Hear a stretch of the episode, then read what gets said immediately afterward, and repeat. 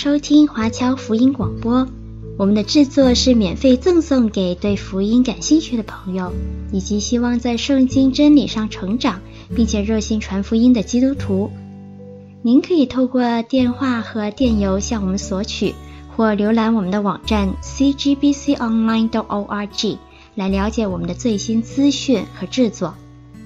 您也可以在 Apple Podcast、Google、Spotify 以及 SoundCloud 等各大 Podcast 平台的手机应用程式上搜索 CGBC Online 或加拿大华播来收听华播的制作。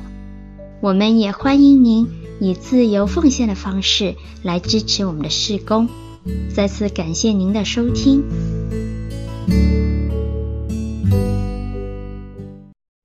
弟兄姐妹平安。那盼望今天呃，透过约拿书第三章这样的一个内容，我们可以有一个回想，以至于呢，成为我们的一个回转，让我们在这样的一个时刻，能够清楚救恩是从神而来，但神要我们能够回转归向他。我们先来有一个祷告。阿爸天父，我们感谢你，因为你赐给我们生命气息，你让我们在地上虽然有劳苦有重担，但你也给我们看见你的光，就是你独生爱子的光。这光照在黑暗当中，是为了要照亮我们这些在黑暗中行的人。我们求主你在这样的一个时刻，你赐下你话语的能力，让我们明白这悔改的信息。在今天，你要对我们所说的话，使我们这样的一个大场，在多伦多这样的一个大场，我们在里面有许许多多的人，我们当怎样行，才能避免你审判的愤怒？也求主你赐给孩子智慧和启示的灵，使我所传讲的都是合乎你的心意。把以下的时间交在你圣灵的手中。祷告奉主耶稣基督的名，阿门。我们上一次查考了约拿书的第二章啊，第二章的经文，所以如果你有圣经的话呢，请翻开啊，跟着我一起来看。关于第二章约拿祷告的内容是寻求上帝的拯救。为什么要寻求上帝的拯救呢？呃，最简单的就是他被丢在海里，然后在鱼的肚子里。然后没有别的办法，他没有别的方法可以拯救他自己，于是呢，他只能依靠上帝的拯救。那他就很清楚的去表明，救恩是出于耶和华，救恩是出于耶和华。而他这样的一个认识，是一个非常正确的认识，而且很快就会被现实来证明。那首先呢，神借助这个大鱼。来拯救他不至于淹死，而现在神要借助这个被拯救的这位先知，这被拯救的这个约拿，来拯救作为拯救的管道，就像那个大鱼一样，来拯救谁呢？拯救尼尼微一城的百姓，让他们不经历神愤怒的火，让他们的悔改，以至于能够经历神赦罪的恩典。在经文当中，我们今天所查考的这段啊，包含了三个部分啊，一到四节体现的呢是约拿的悔改，约拿的悔改。那到了五到九节的时候，就记录了尼威城的悔改。那等到第十节，这里面提到上帝的悔改。那大家看到我把这个悔改是加引号的，那原因呢，我们等一下再说。那首先我们来看约拿的悔改经文，我们来读一遍第三章的一到四节，大家请。耶和华的话二次临到约拿说：“你起来往尼尼微大城去，向其中的居民宣告我所吩咐你的话。”约拿便照耶和华的话起来往尼尼微去。这尼尼微是极大的城，有三日的路程。约拿进城走了一日，宣告说：“再等四十日，尼尼微必倾覆了。那这位约拿，他从鱼府当中出来的第一件事情，其实就彰显了神的主权，因为我们看到神的呼召再一次临到约拿。为什么这里说第二次临到约拿呢？第一次是什么时候呢？啊，是在第一章的第一节，在那里就已经呼召约拿去做的事情，在这里有什么区别没有？没有任何的区别。在第一章宣告，因为他们的恶达到上帝的面前。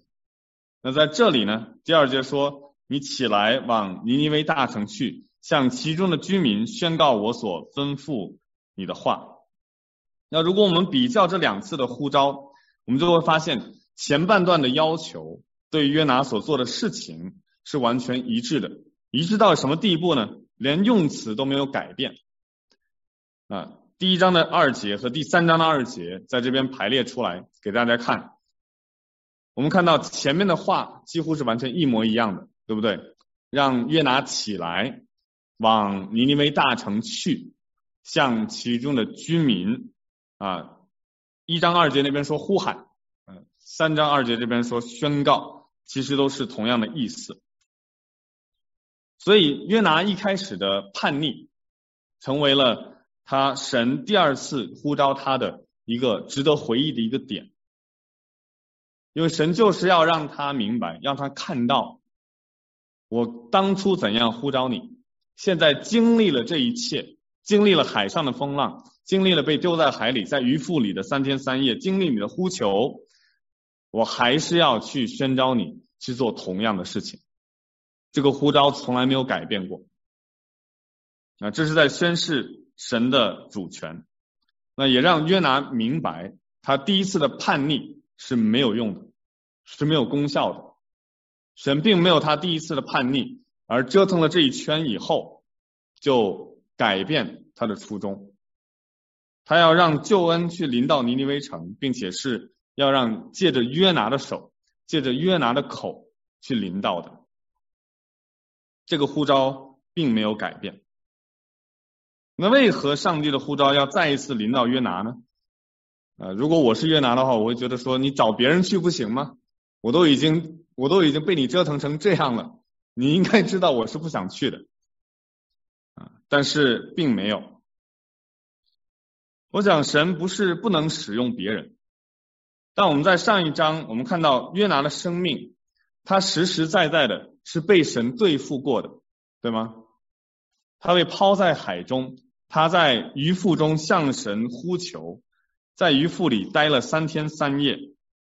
那这都是被神熬炼和对付的经历，而这样的熬炼和对付，在圣经当中我们看到都是极其宝贵的。所以这就带出一个原则来，这个原则是什么呢？当我们要成为被神所使用的工人的时候，我们必须要先接受神在我们身上的工作。我们要去做神的工作，首先我们要成为一个适合做神工作的人。听得明白吗？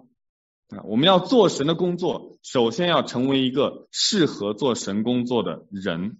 而当神让我们去做工的时候，他要先在我们身上做工。当神让我们去做工的时候，他要先在我们身上做工，来熬炼我们，来陶造我们，成为合乎他使用的器皿。那这是我们看到神在约拿身上的这样的一个原则。啊，这个就回想到我自己的一个经历。那从小呢，我跟我父亲的关系是比较呃单方面的。什么叫单方面呢？就是说我对他的话都是言听计从啊。他说：“让我往东，我不敢向西啊；让我跑，我不敢跳啊。这样的一种关系，所以我跟我父亲呢，呃，当我在上大学的时候，呃，包括选专业，包括大学毕业要找工作，甚至于接受什么样的工作给我的这样的一个呃 offer，这样的一个工作的机会，那我都需要去询问他的建议，而且呢，每一次呢。”他给我的这个建议啊，这个是加引号的建议啊、都是不可违抗的。与其说是建议，倒不如说是吩咐，倒不如说是命令啊、大家可以理解。所以这是不可妥协的。那么后来有一件事情发生，那就是我想要辞掉我的工作，去做全职的传道人。那我要放下这个做财务的这个工作，我要转而去做传道人的工作。那首先一点就是薪水是没有可比性的。那另外一点呢，就是我到时候我的未来到底是长得什么样子，其实是不可预见的。啊，因为我在我原来的行业，如果我做得好的话，我可以一直不断的增长，我可以一直不断的长进，我可以可以一直不断的升职加薪。那我是可以看得见我退休的日子长得什么样，我要有一个什么样的房子，要有一辆什么样的车，我要有一个什么样的家庭，一种什么样的生活方式。但现在，如果我改变我的路径的话，我就看不见了。而且呢，我当时就很纠结的一点，是我如何去跟我的父亲去讲这件事情，我怎样去向他解释我要辞去工作去读神学院，因为我从小就听他的话，而我从小听到的更多的，我们出国之后，我经常从他那里听到的，就是他告诉我，他出国的最大动力就是为了我的前途，为了我的未来，那这是他出国的最大的动力。那结果呢？他所拼搏的一切，为我提供的这些的呃生活的方式，包括我现在的学历，包括我现在的工作，都是他去指引的，都是好像是他的一个艺术品。那现在呢，我要做一件违背他初衷的这样的一件事情，那我就会很害怕让他失望。结果我就在神的面前呢祷告。挣扎了很久，那我还是明白，神的旨意不是想让我去瞒着我的父亲去走向这样的一个道路。啊，我当时就跟神讨价还价，我说我不跟他说行不行？我就先去读，然后等到我做了传道人了，啊，等到我有了成就了，等到我生活稳定了，我再跟他说就好了嘛，对不对？反正他也不跟我们住在一起。那这样的一种侥幸的心理呢，是不讨神喜悦的。于是呢，我就鼓足勇气，在有一次呃跟他讲电话的时候，我就跟他讲了。那结果呢，也是不出意外的啊，肯定是不同意的。那说了一大堆啊，说让我重新考虑啊啊，我要照顾家人呢，尤其是我妈妈那个时候，呃，我妈妈一直在跟我们住，而且他还说，呃，你也可以想想其他的办法，对不对？你可以你可以信，但是不要信得这么着迷，是不是？你可以，你可以有这个信仰，但是你不用陷得这么深嘛，是不是？那你可以像其他基督徒一样嘛，呃，在教会有很好的侍奉啊，你为什么非要去做传道人呢？对不对？这种东西又吃力不讨好的。那他就这样去跟我解释，他说如果实在不行的话，你一定要去读书，那你可以一边工作一边读书啊，一边工作一边服侍啊，对不对？这样最最起码你的生活可以有保障嘛。而且很多人也都这样啊，啊，说实在的，当时他跟我讲这些话的时候，对我来说是很为难的。为什么为难呢？因为他了解我，那我们一直出国的时候，全部都是经历了同样的坎坷，我也见证了他怎样的拼搏和努力。那我们当时搬家的次数很多，就是因为我们在一个地方很难定居下来，因为他工作的缘故。他一直在试图给我们提供一更好的一种生活的方式。那我了解他提出的这些顾虑，其实都是我自己当初在选择奉献的道路上自己就已经有的顾虑。啊经济的压力，对于未来的这种确定性，这些都是我自己的顾虑。所以我就跟他很像，我的思维方式跟他也很像，他的顾虑一定也是我的顾虑。所以他的这些顾虑我都想到了，他提出的方案，我以自己的思维来讲，我也想到了，而且我当时有试过向神去寻求妥协的办法，啊，可不可以呃不做全职的传道啊？我能不能就是做半职的啊？然后我就是光光讲道就好了，我就不做其他的事情，这样我还可以平时还可以工作。但这就像比耶稣在斥责彼得的时候所说的：“撒旦退我后面去嘛，因为你只体贴人的意思，不体贴神的意思。”我知道神的呼召是对我来说是无法妥协的，是没有别的方式或者方案能够用我自己的办法。想要维持我之前那样的一种收入，但同时又能够全身心的去服侍神的教会的，我就对我爸说：“我说我这些我都考虑过了，但最终的决定呢，仍然是放下工作去读书，去奉献，做一位传道人。”那这样的决定他自然无法接受，于是呢，我们的关系也因此僵化了很久。呃，倒不至于像可能有些人听过的一些的见证，好像跟父母断绝关系啊，呃，倒没有那到那个地步。只不过呢，他每次一提到这个事情，就试图去劝我，而且我又不听劝，那就僵在这里。那这样的争吵或者不愉快，啊，也是使我在神面前挣扎了很久。我觉得这样的呼召呢，不是我能够承受的。神啊，你换别人去吧，我做不了。但神借着一些人和一些事，让我看到了他会供应我们的需要，在我们的生活上是不会有缺乏的。那而且让他也让我意识到了，我跟我父亲那个紧张的关系，其实并不完全是因为单纯因为我要奉献做传道人这件事情，更多的是让我看到了很多是他自己的想法，就像当初我自己有那些的想法。我需要在神面前被对付，那他有这个想法的时候，不是应该我来去对付，而是应该神来去对付，可以理解吗？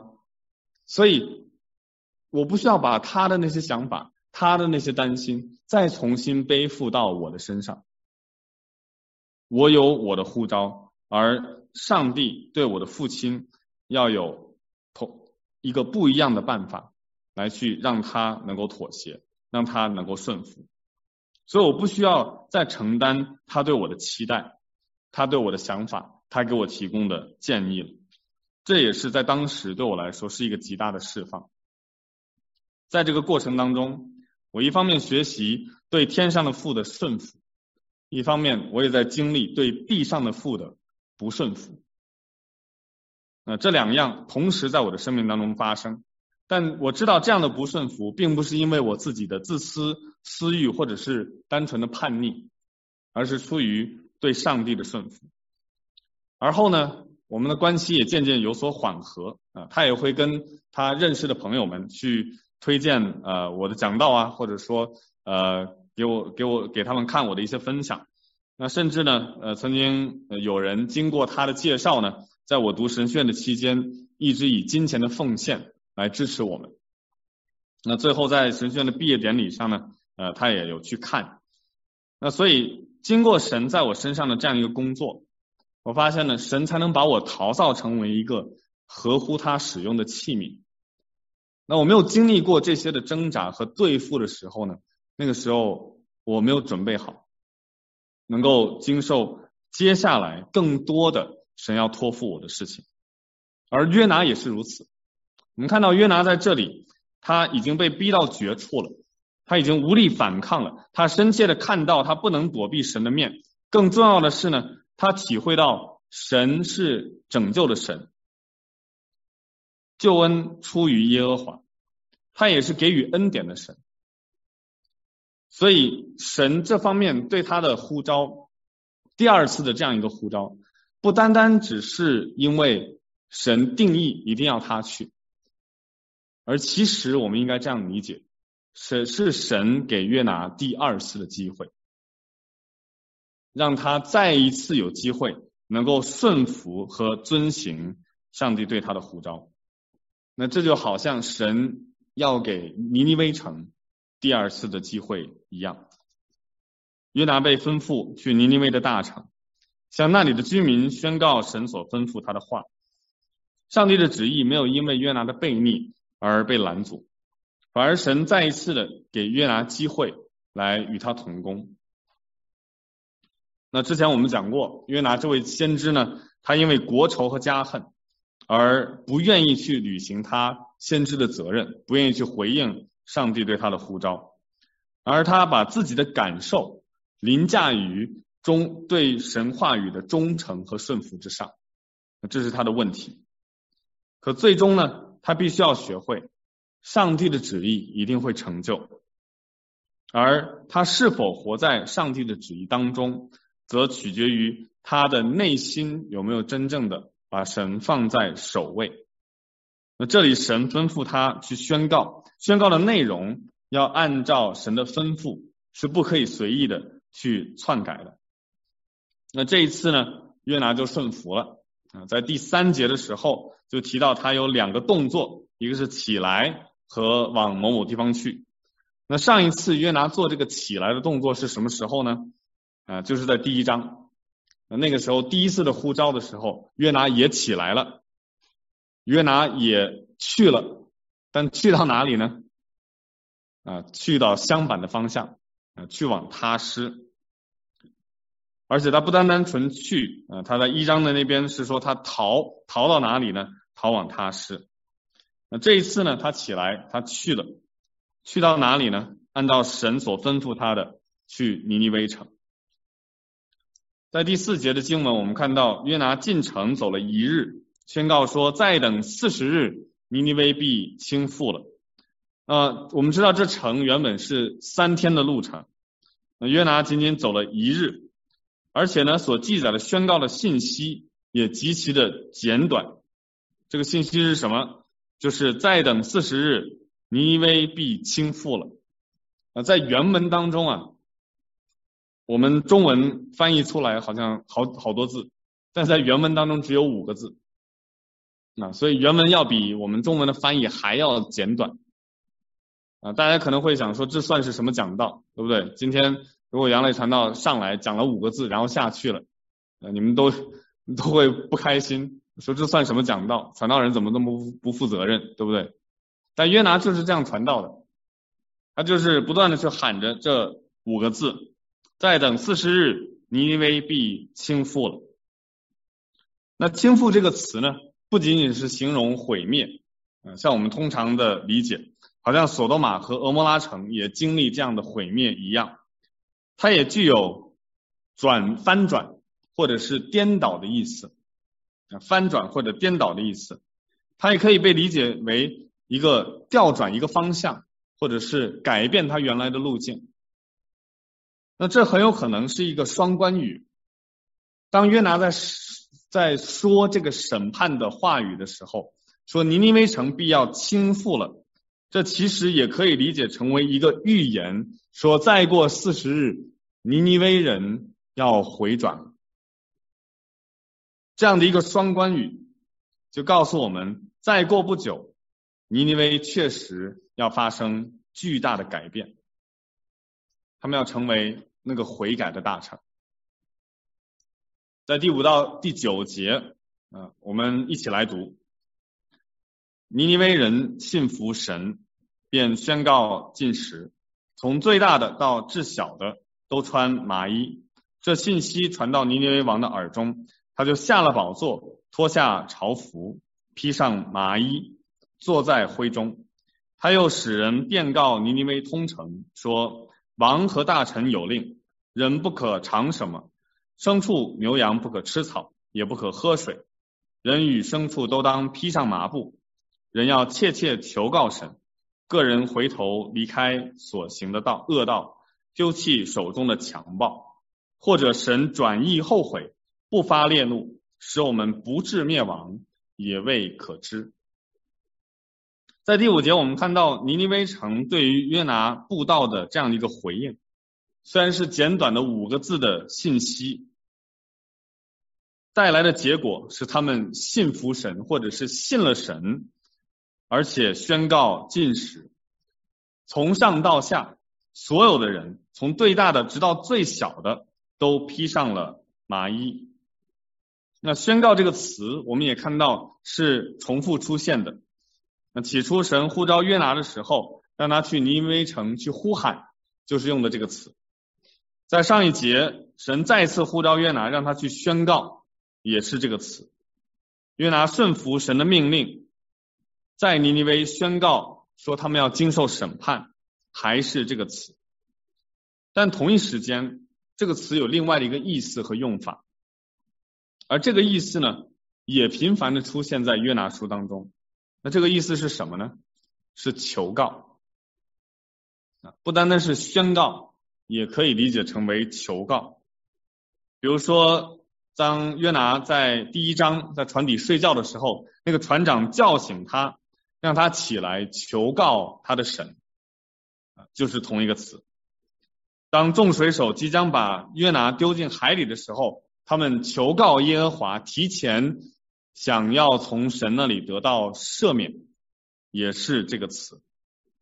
在第一章的这一章前面的第这中间的第八节，我们就看到尼尼微王的命令，要求人切切的求告神，也是这个词。同样的一个词，可以带来审判的信息。也可以带来悔改的行为，那这就是作者的一个用意，让我们看到里面的这样的一个关系。而约拿书中的宣告和求告这两种看似有区别却又同样的动作，其实出现的次数是一样的。在圣经当中，我们屡次看到悔改这样的一个求告，有一个必要的条件，就是神的道。要先被宣告，所以是先有的宣告，再带来了人的求告。先有神所命定的宣告，而人才求告神。只有当神的话语临到人的时候，人才有能力、有意识的去做悔改的这样一个行为。就好像保罗在罗马书第十章那边所说的：“然而人未曾信他，怎能求他呢？未曾听见他，怎能信他呢？”没有传道的怎能听见呢？若没有奉差遣，怎能传道呢？如经上所记，报福音、传喜讯的人，他们的脚踪何等佳美！我们可以注意到，约拿所宣讲的信息，其实根本不是福音的，不能称之为福音的，对不对？再过四十日，尼尼微要倾覆了，这算什么福音？这根本不是好消息，那是祸音，对不对？是坏消息。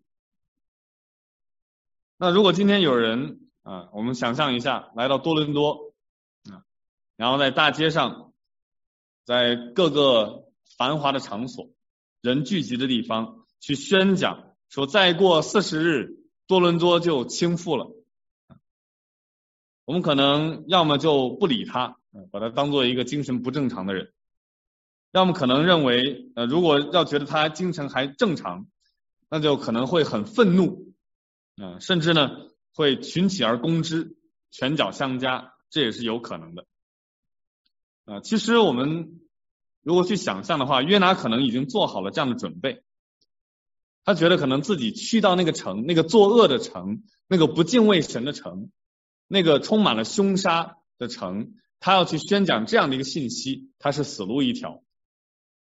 啊，所以他要去的话，有拥有很大的决心的，他要把生死置之度外的。对不对？但是呢，他已经经历了在鱼府当中的生死，所以可以坦然的去面对他做这样的一个宣告而会有的可能的后果。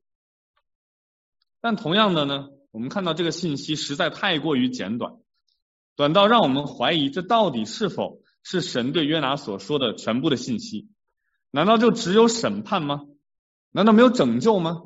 我们在旧约当中，所有的其他的先知书当中都会讲到，再过多少多长时间，神要施行审判，所以你们要回转，所以你们要悔改，所以你们要求告神，所以你们要进食，都有这样的信息。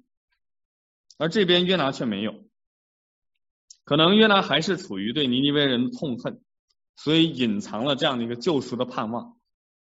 但其实在我看来，这审判信息被宣告出来，这个动作本身就是约拿宣告这个审判信息的本身，这个动作就带有了救赎的盼望，虽然是隐藏的，因为我们要想一下，这毁灭的信息其实完全没有必要去向尼尼微人去宣讲，对吗？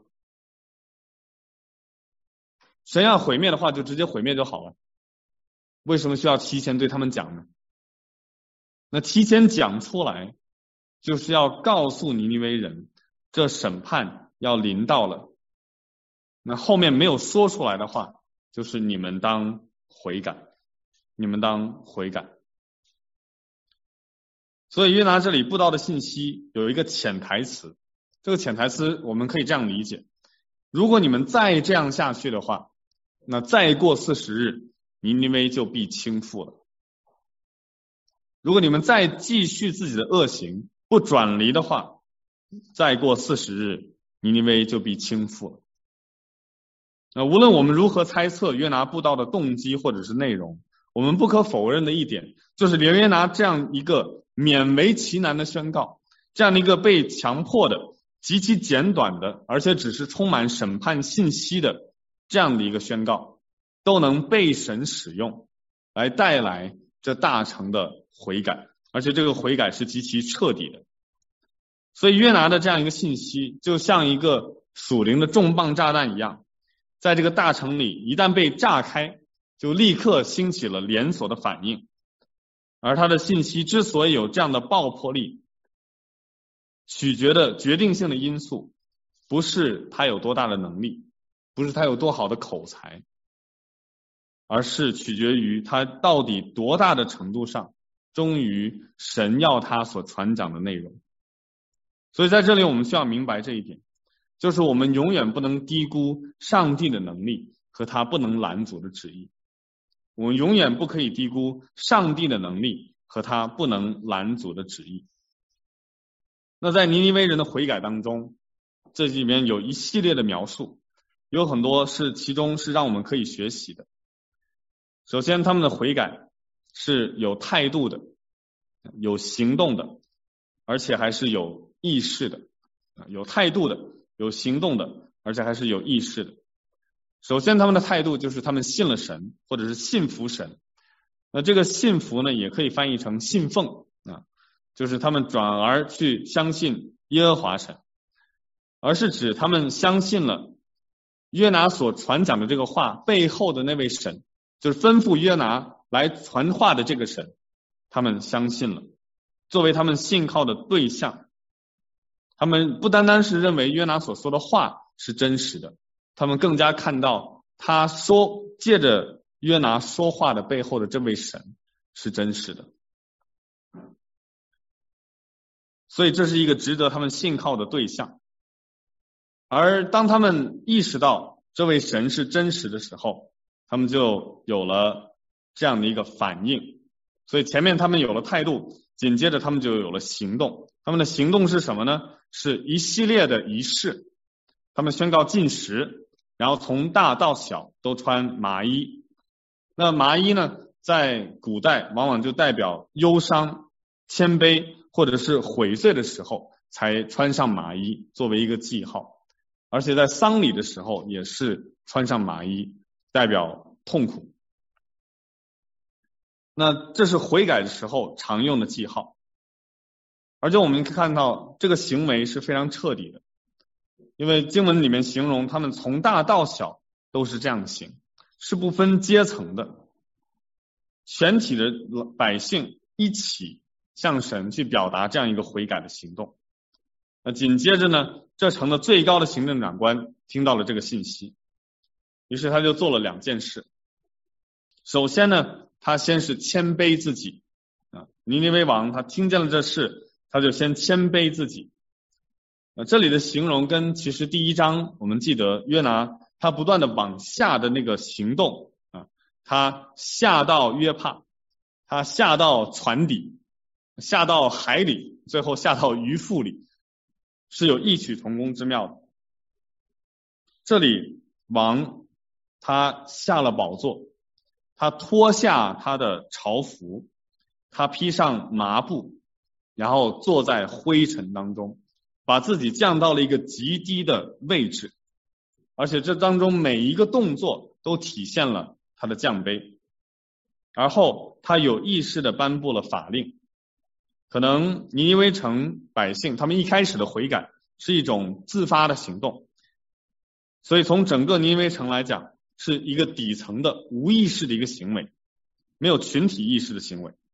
但有了王的法令，这就可以称作为他们全城、全国、全民一项有群体意识的行为，这是有意识的。那王的法令呢？我们一看到呢，可以分为两个部分，前半段是消极的，后半段是积极的，每个都有三点。消极的部分，人不可尝什么，牲畜牛羊不可吃草，也不可喝水。啊，这边的要求都跟吃喝有关。那后面三个积极的命令呢，也是具体的行为，而且也都是跟人和牲畜。都有关联。那这三个行为呢，我把它们归纳成为悔改的三个步骤或者是方法。那首先呢，他们都当披上麻布。那这个悔改的标记，我们看到再一次重复的出现，这要表明他们在态度上是坚决的。这是一种仪式上的表现，仪式仪式性的，所以要有这个仪式。第二一个呢？人要切切求告神，这就我们想让我们想起来，当初船长在船上遇到风浪的时候，他要约拿起来干什么？求告神。那在这里，尼尼微王让人都要切切的去求告神。在约拿被抛入海中之前，水手在求告神；包括在约拿约拿在鱼腹里的时候，他自己也求告神。那无一例外都是为了要向神去寻求拯救，这是对审判即将来临的时候人最应当有的认识和态度。因为神是施行审判的神，但他照样是可以施行怜悯和拯救的神。那这一部分呢，是悔改的祷告，所以这个前面的是仪式性的啊，穿上披上麻布是仪式性的。这一方面呢，就是属灵层面的表现，所以悔改要有仪式，呃，要有属灵的祷告，啊，还有一点是最重要的，是要有行为上的改变，要不然呢，我们经常知道，我们人是可以诚恳认罪，但死不悔改的，对吗？我们人是可以诚恳认罪，但是死不悔改的，每一次可能都痛哭流涕，说我再也不这样了。然后转眼回去就忘了，要带来行为上的改变，因为仪式和属灵层面的动作都可以沦落为一种宗教的行为而已。要注意，我不是在讲披上麻布的仪式和切切求告神，这不重要，这很重要。但是如果没有行为上的改变，前面的两个都会沦为变成虚假的。就好像今天我们来崇拜，如果我们的崇拜是没有办法在我们的生活当中，在我们的生命当中产生质的改变的话，那我们的崇拜很容易就是流于形式的，而对我们的生命没有本质性的影响。那如何才能有本质性的影响呢？就是要在生活的行为上面能够做出改变。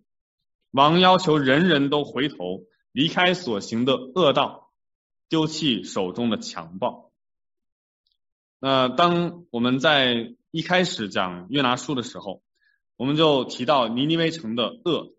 那之前在讲第一章的时候就有介绍过，在当时中东出土的那些浮雕上面记录了当时亚述帝国他们是如何对待战败的战俘的，尤其是战败的犹太人，在拉结这个地方，他们会制造长长的带尖的杆子。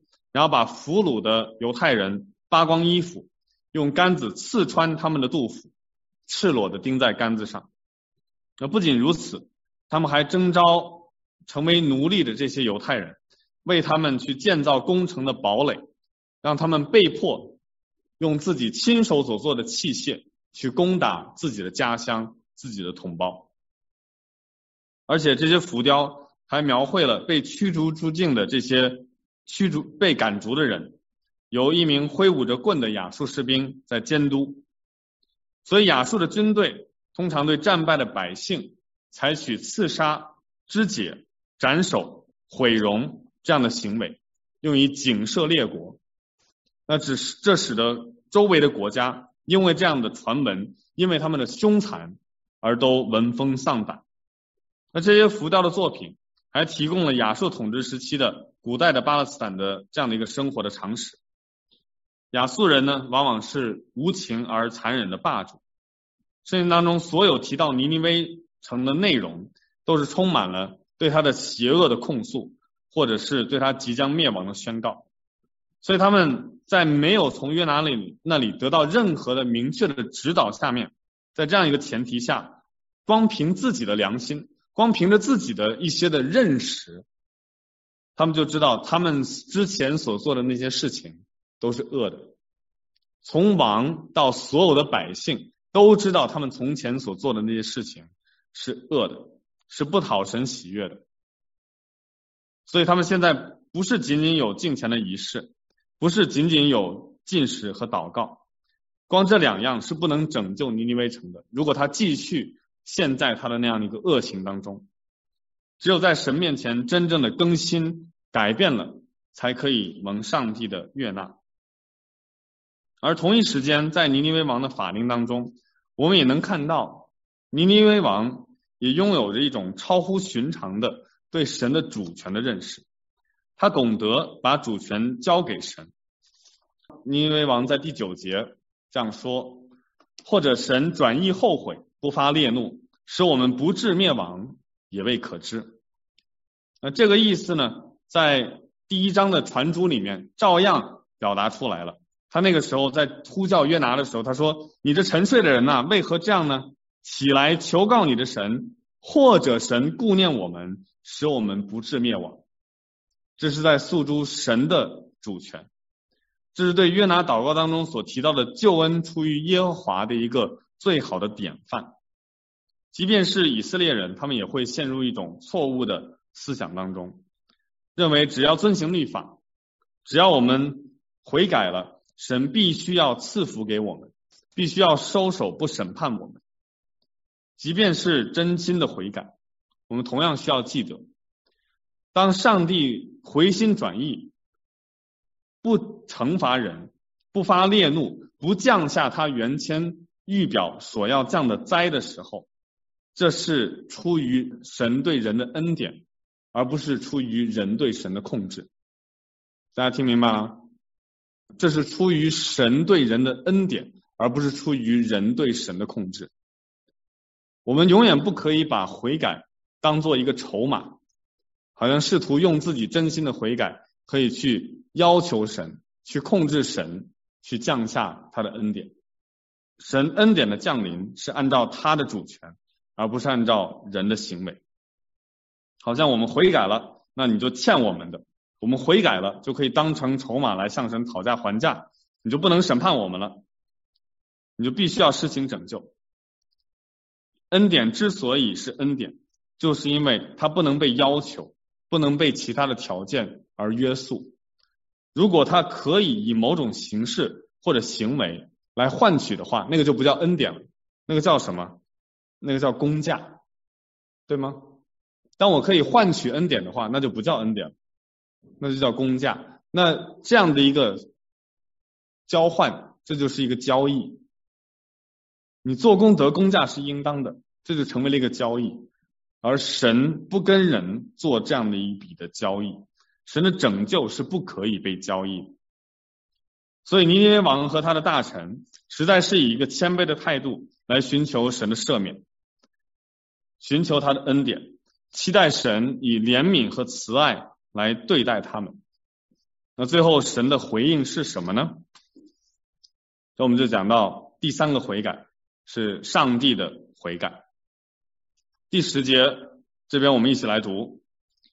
于是神查看他们的行为，见他们离开恶道，他就后悔，不把所说的灾祸降与他们了。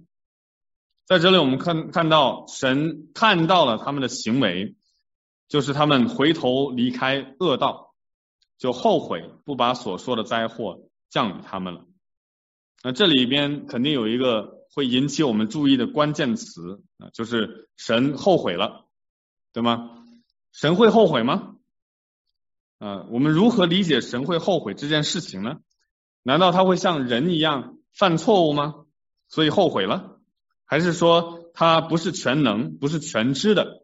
呃，然后他被这个尼尼微人的这个悔改来感动了，来改变心意了，于是他就收手了。啊，神会被一些人的行为而感到惊讶吗？而感到惊奇吗？其实这个词同样的在约拿书当中屡次出现过，但因为意义的不同，所以往往翻译的不一样。我把最近的几节都列举给大家看。就让大家明白这个词是贯穿整个悔改的信息的。从第八节到第十节，第八节那边说个人离开所行的恶道，这个离开就是后悔，就是悔改。第三章的第九节说谁知道神神谁知道上帝转意后悔，这个转意这个改变意思，也就是后悔。是同一个词。另外，在同一节也说不发烈怒，用的也是这个词。什么叫不发烈怒？为什么不发也是这个词呢？啊，这个如果直白的翻译起来呢，是一个很形象的一个语言。啊，直白翻译出来呢，就是上帝使他的鼻子从怒气中转回，啊，使他的喷火的鼻子从怒气中转回。啊，什么意思呢？就是他的鼻子不再在火中，而转回了，啊，就是这样的一个直白的翻译。那看到这边他说收回他的愤怒，收回他的愤怒是这样的一个表达。从这几个地方我们可以看到呢，这里上帝的后悔不是我们想象的人的后悔那样的一个同样的一个意思，好像他错看了尼尼微人啊，其实他呃审判的不对。然后他错看了尼尼微人，所以尼尼微人其实不是他想象的那样的。那他一开始的那个决定要毁灭尼尼微城是呃错误的，不是这样的，而是呢，他一开始决定要毁灭尼尼微城是建立在他们继续行恶的基础上的。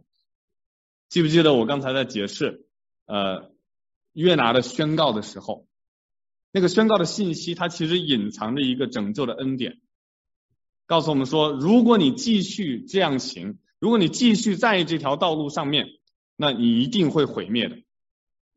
但是同时，它包含的假设是什么？如果你回转，如果我转一百八十度，我不在原来的那个道上行，我回转，那会产生什么样的结果？还会毁灭吗？就不会了。如果你回转的话，神就不会降他原本说的。要降的灾，神的目的就是为了让他们回转。神真正的目的不是为了让他们施行审判，以至于他们灭亡。神的目的就是为了要让他们从他们的恶行当中回转。而他们现在既然回转了，他们既然悔改了，那神的目的也就达到了。这并不是否认神的主权，反而是承认神的旨意。是到最后成功了，达到了，神差遣约拿所做的事情完成了，这是值得感恩的事情，而不是值得怀疑的事情。这是值得感恩的事情，而不是值得怀疑的事情。所以这完全不跟他的旨意，不跟他的全能、全知和全善有任何的抵触。他目的达到了，就可以收手了。就可以转回，不向他们去施行他原先所预告的审判了。我们知道，人的悔改和回转是上帝赦罪的必要条件，但不是充分条件。嗯大家要听清楚，我这样讲，人的悔改是上帝赦罪的必要条件，但不是充分条件。不是充分条件是什么？充分条件条件是他的性情。是他的怜悯，是他的慈爱，是他的恩典。如果上帝没有恩典的话，那他有没有必要差遣约拿去到尼尼微城去宣告这个信息？完全没有，没有这个必要，对吗？我们之前说过了。那之所以差遣约拿去宣告这个信息，就是因为他的恩典，就是因为他的慈爱，就是因为他对尼尼微城的怜悯。所以在这一点上，我们看到他的怜悯和他的审判和他的公义是并行的，就好像人没有办法用悔改来去要挟神对他们施行怜悯一样。当上帝施行他的恩典的时候，看似是因为人的悔改，所以恩典才临到，但其实就是因为他的怜悯，所以恩典才临到。整件的事情，上帝都是设计者，都是那个最终的导演。而不是人，人是中间所扮演的角色，所以我们不能混淆这两个概念，好像陷入两种的极端。为什么一定要这样讲？因为如果我们认为上帝的恩典跟我们的悔改是无关的，我们无论悔不悔改，上帝都会降下他的恩典，那这个恩典就是廉价的，对吗？这个恩典就是廉价的，因为反正他就赐下嘛。然后我们不需要做任何的事情，他就赐下，那就给我们恩典了。那个这个恩典的认识是廉价的。但如果我们认为完全是因为我们的悔改，所以上帝的恩典才临到，那我们就陷入刚才我强调的那个误区，就好像说跟上帝是做一笔交易，好像我们可以拿悔改去交换他的恩典，那这就把他的恩典变成是有价的。所以，无论上帝的恩典是廉价的还是有价的，这都是错误的，这都不是神启示我们的，在圣经当中启示我们的他恩典的信息。他的恩典不是可以被要求的，也不是可以用行为换取的。而当只有我们体会到上帝的恩典是临到我们，是基于他丰盛的怜悯，同时呢，也是因为我们的悔改。这两者并行的时候，我们才能够体会到上帝的恩典是无价的。所以他的恩典不是廉价的，也不是有价的，而是无价的。就像雅各书第二章所说的，怜悯原是向审判夸胜的，怜悯是大过审判的，是符合神的性情的。当怜悯大过审判的时候，也恰恰是神的主权和旨意彰显的时候。所以我们可以认定神是信实的，同时也是慈爱的，因为彼得书告诉我们说，他不愿意一人沉沦，乃愿人人都悔改。在平行的约珥书第二章这样说到耶和华的旨意，耶和华说：虽然如此，你们应当禁食、哭泣、悲哀，一心归向我。你们要撕裂心肠，不撕裂衣服。归向耶和华你们的神，因为他有恩典，有怜悯，不轻易发怒，有丰盛的慈爱，且后悔不降所说的灾。这边又重复那那个词后悔，或者他转意后悔，留下余福，就是留下献给耶和华你们神的素祭和奠祭，也未可知。是不是很像？是不是很像尼尼微王他的祷告？是不是很符合我们刚才所论述的关于神是如何回心转意的？